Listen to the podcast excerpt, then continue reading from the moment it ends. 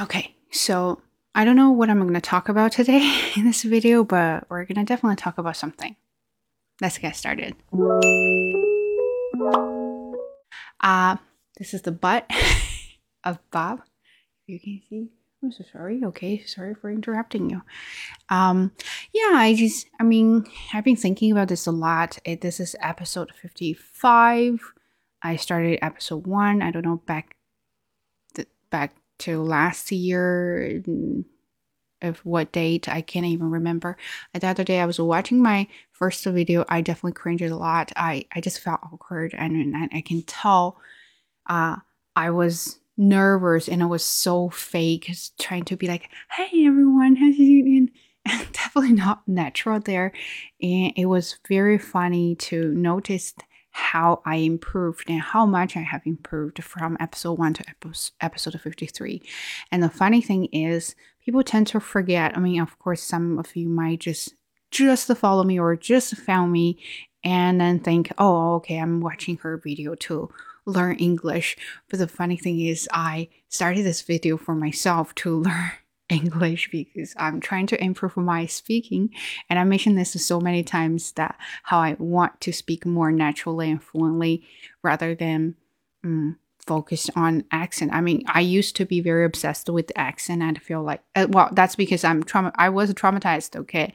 Um, I had uh, students. I had parents who said that I don't want a Chinese teacher in my in, in my kids' class or something like that.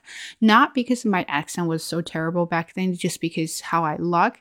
Then I had to put extra effort to to to make people think that I am just good, you know, not even excellent. And that is why I was so obsessed with the accent because I wanted to uh, to be like this. So when I speak English, people would think, "Oh, oh, wow!" Like like like this. I want that wow moment.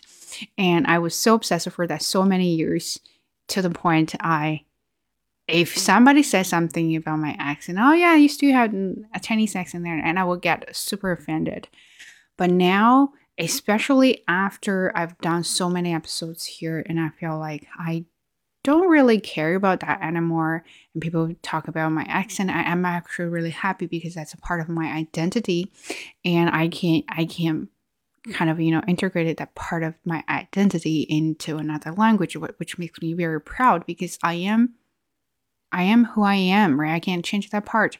And then that that, that part doesn't mean my my language is not good. I'm still able to use that very very fluently. And then to the point my focus has shifted from practicing my accent to practicing how to talk effectively and naturally and uh, and fluently.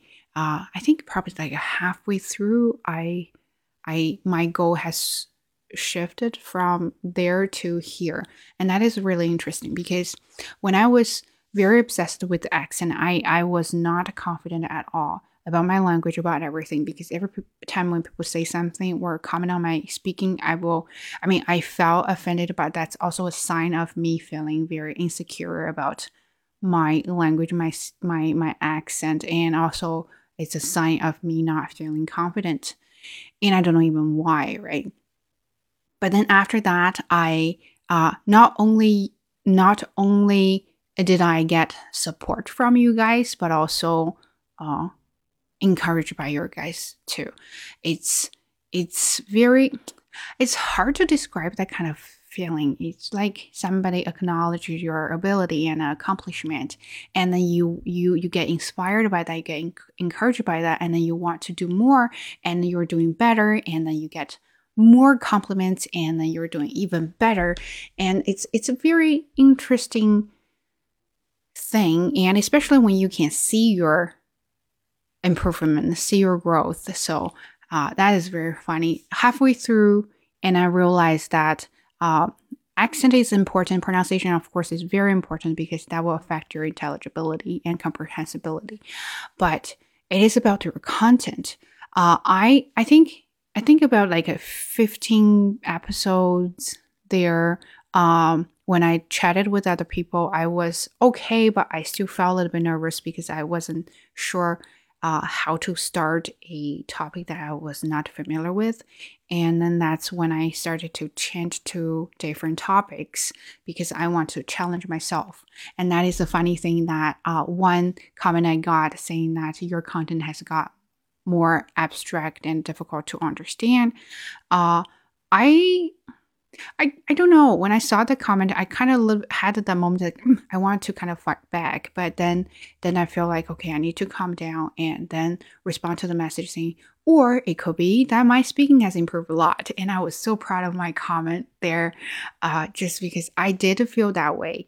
Um, as if you have been following me for for a while, you definitely notice that my topic has been from very simple to some sort of more complicated and then you can tell sometimes I was pretty smooth uh, at those topics, but sometimes I was not. That's because it is it is a challenge, right? I want to do something different so I can keep keep doing this. And when it's when it's below your level, and then you will get bored of it, right? And it, when it's too difficult, then you will get discouraged. That's how we learn this kind of thing.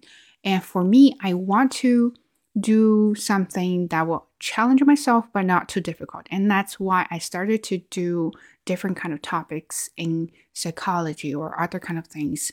And i started to do book reviews because well that's apparently very difficult because you have to read first and remember and then have your own thoughts. How will you how could you share your opinions and thoughts and recommendation with with your friends right? That is something i started doing that and I really liked it. And I think I'm getting better because now I read more. See, one thing will help with another. With the, the other, the other, yes. So that is something uh, I I found that I have improved a lot. And another comment that really really inspired me and got got me at some point emotional. He said, uh, uh, "You're not doing this for money. Uh, do whatever you want." I'm like, I friend, hi friend there. I don't really know you, but I kind of feel like I know you. But thank you so much for the comment. Uh I am a I am a learner in many ways. So I'm learning how to do videos, how to editing. I'm learning how to improve myself while uh, sharing my thoughts with other people. And I don't want to be that kind of person. I, I only care about myself and, and trying to do whatever I like of course this is what i want to do. But also i want to feel like i'm not alone that i have a group of friends who also feel the same way and who also are interested in this topic. So we can uh, we can talk about that share that. And i just i just like the feeling. I mean even we are we are we don't really know each other but we feel like we're each other's old friends right? So that is why i i really like doing this uh, not because you know I'm trying to make money, of course not. I make a one dollar a day. so if you wonder, and that's how much I make.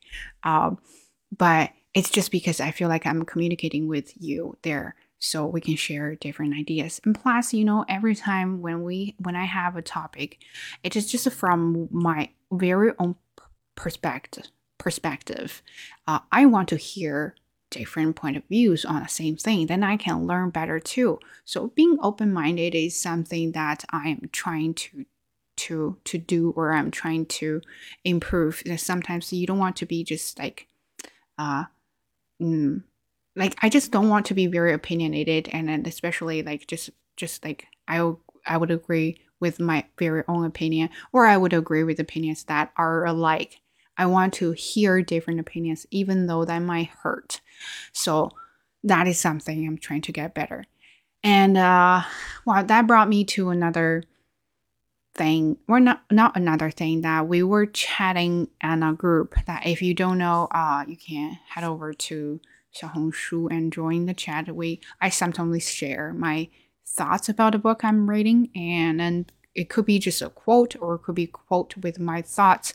Uh, it really depends. And then we come, we we we came to this topic. I thought that was really interesting. It's one. I don't know if it's a girl or boy. I'm so sorry. I I assume you're a girl because most of my audience should be are most of my audience are female. Let me know. Um, uh, we're talking about that we don't know what to do with our life.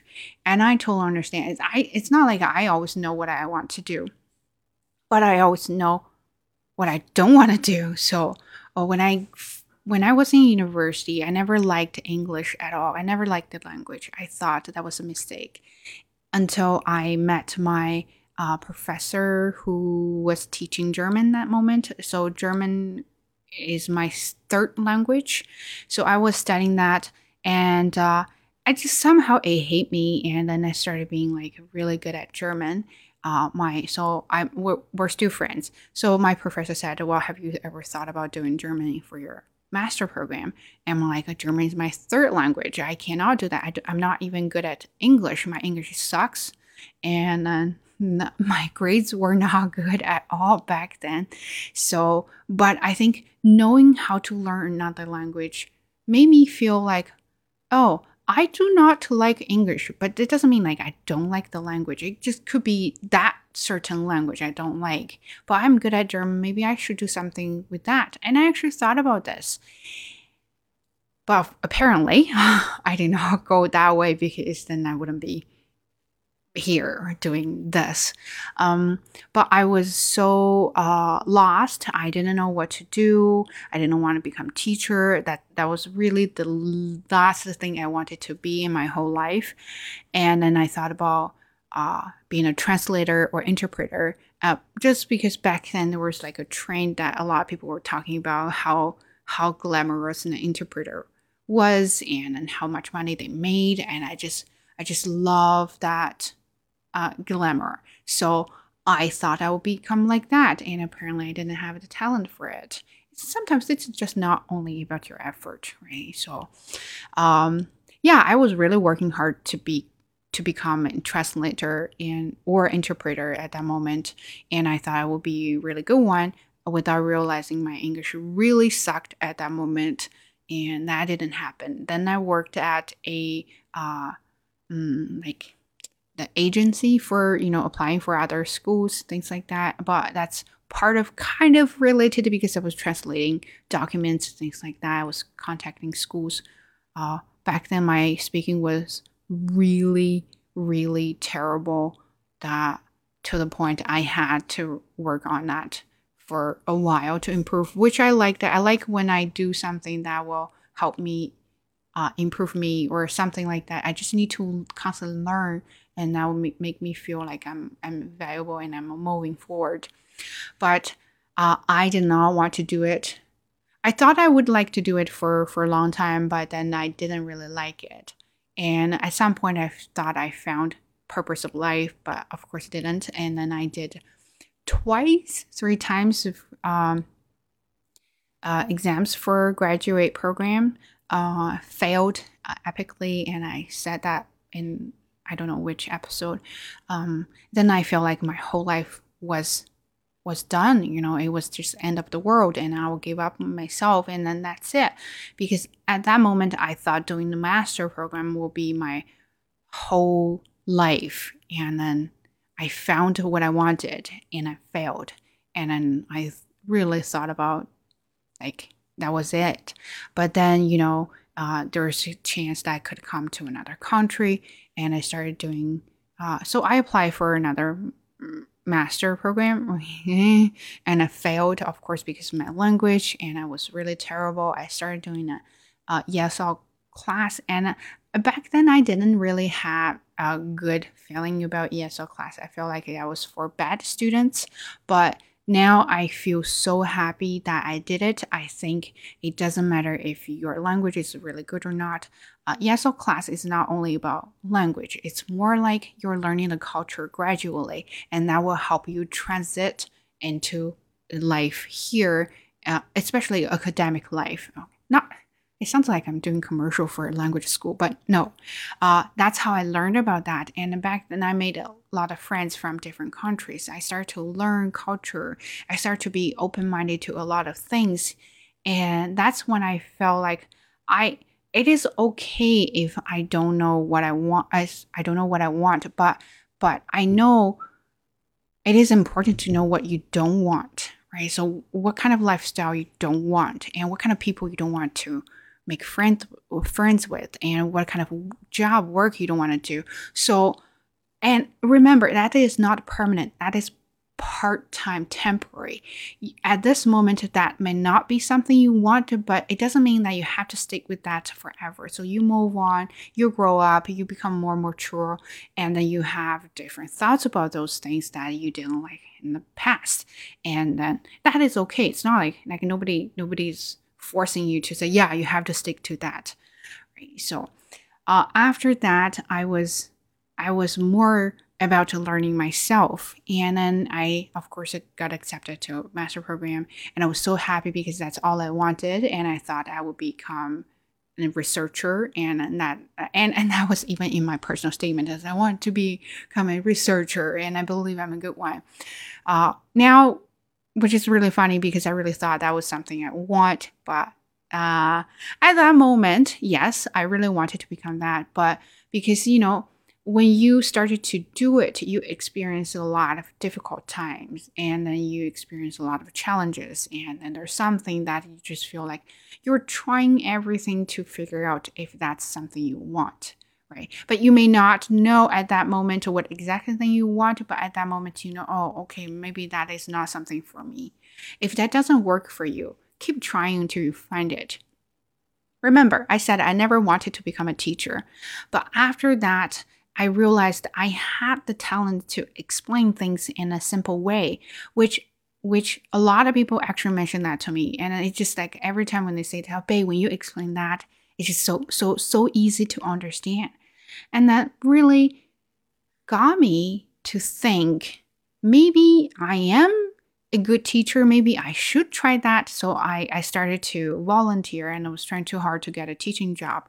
And I liked it. And I like when students say something like, I really like you.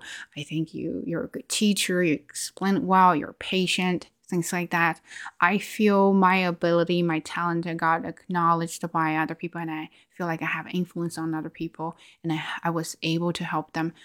But but then I realized that after so I, I've been I've been in this industry industry only for like five six years, but then now I'm at the stage of you know it's like a seven year itch. Uh, I just don't know if I can continue this for another five years. You know what I mean? I can I can I just teach same thing over and over again for another five or ten years?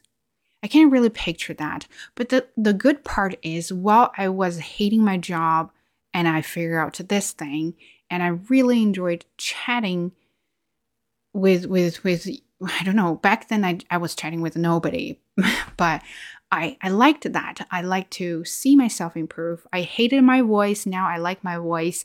I hated my style. Now I like my style. I hated how I look in camera, but now I, I i'm comfortable with myself so i see the change i see the improvement and then that makes me want to do more because i know there's a potential there's a room for me to grow uh better grow faster uh, but then sometimes i feel like do i really like doing this like what is the purpose what is the point of doing this uh I don't see that. What if you know one time I've reached at point that I just I feel like I can stop because my English is so good. Uh, I don't need to do this anymore. Would I lose interest doing that? Probably. I probably because I I don't know, right? So sometimes sometimes it's hard to tell, but right at those I read at this moment, I really thought I found something I really liked. I even thought about doing this for for for like a profession, for a career. But then I started to doubt myself like I was a am I able to do this for my career because I don't see the potential. Then I was thinking about my personality that I'm that kind of person that I only do I only can do things that I like. I can't compromise myself. If I do that, then I'll hate myself and then I'll hate this thing. And then eventually I'll just kind of give up.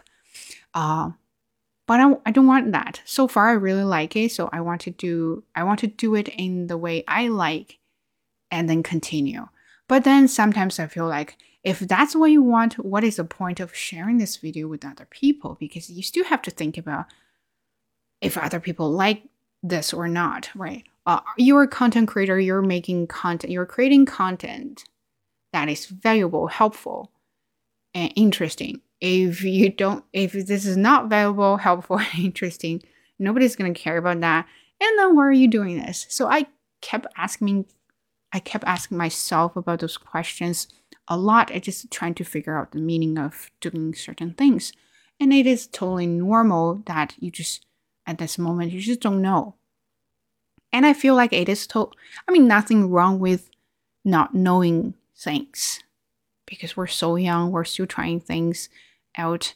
I mm, even, this is another thing I learned here is uh, I see some senior, seniors, old people here that they are they're 60 70 80 they're still taking courses they're doing arts they're learning sports they're learning mu- music and they're going outside and do hiking things like that they might be very slow but they still have the desire for new things and they're still keep going i think for us we we just sometimes gave up too quickly too early that we just decide oh you know i lose i lost interest in this and lost interest in that i think life is meaningless because I don't know the purpose of doing those such and such. Well, then sometimes I ask myself, have you ever tried that? Is there anything that you want to try but you're afraid of you you're afraid to try it? Maybe this is time to try challenge yourself. And and I think this is why I have this channel is just I am very shy, introverted, as I mentioned so many times and you're probably bored of that already. Uh, I just don't know how to chat with other people. I hate small talk.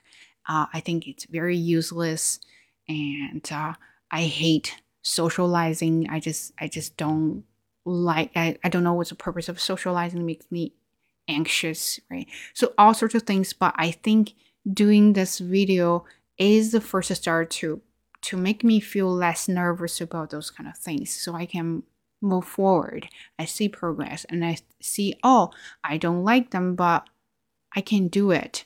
And then I'll keep continue and then find something I really like. Like say now, I like to just share ideas with you and then you can chat with me. I like that, but that is not the original purpose I had for this channel. It is the purpose I have right now because I want to. I just feel like talking to a friend without being interrupted.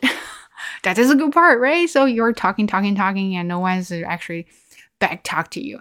So, so yeah, um, I may get tired one day of doing this, and I may stop, but I don't know. But occasionally, I feel like there's a need to to to vent out my feelings, emotions, my ideas, my inspiration, things like that. But it is okay to try everything and see if you like it or not. But but also understand it is okay to not know uh, what you want at this moment. It is very difficult part. And I remember what she or he said there is so does that mean that I have to always uh, figure out what I want in my whole life?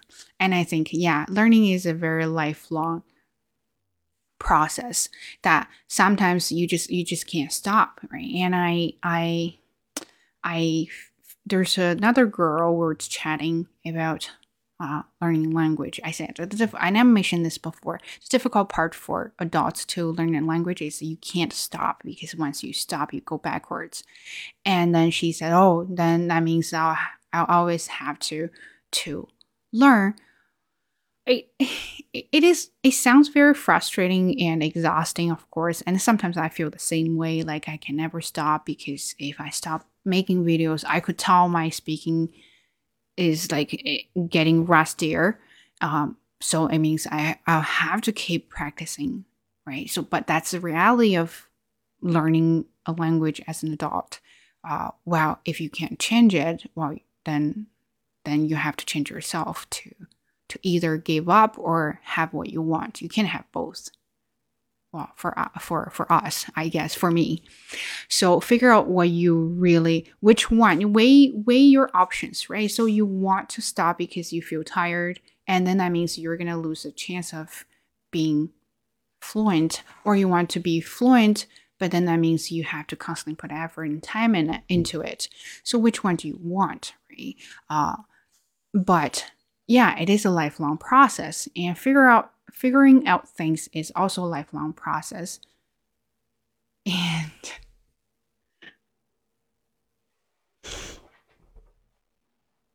um, you just have to constantly figure out things, right? What do you want? You can't stop. Once you stop, then you stop improving. It doesn't matter. Uh, you stop thinking about what you want, what you don't want, or you stop thinking about how to improve, or something like that. Once you stop thinking, once you stop learning, and that that is it, right? And that's the moment you stop being open-minded, stop being uh, open to new things, or stop having the ability to accept the new things. So that is what I learned from those comments or messages, and I feel like kind of you know worth chatting about it.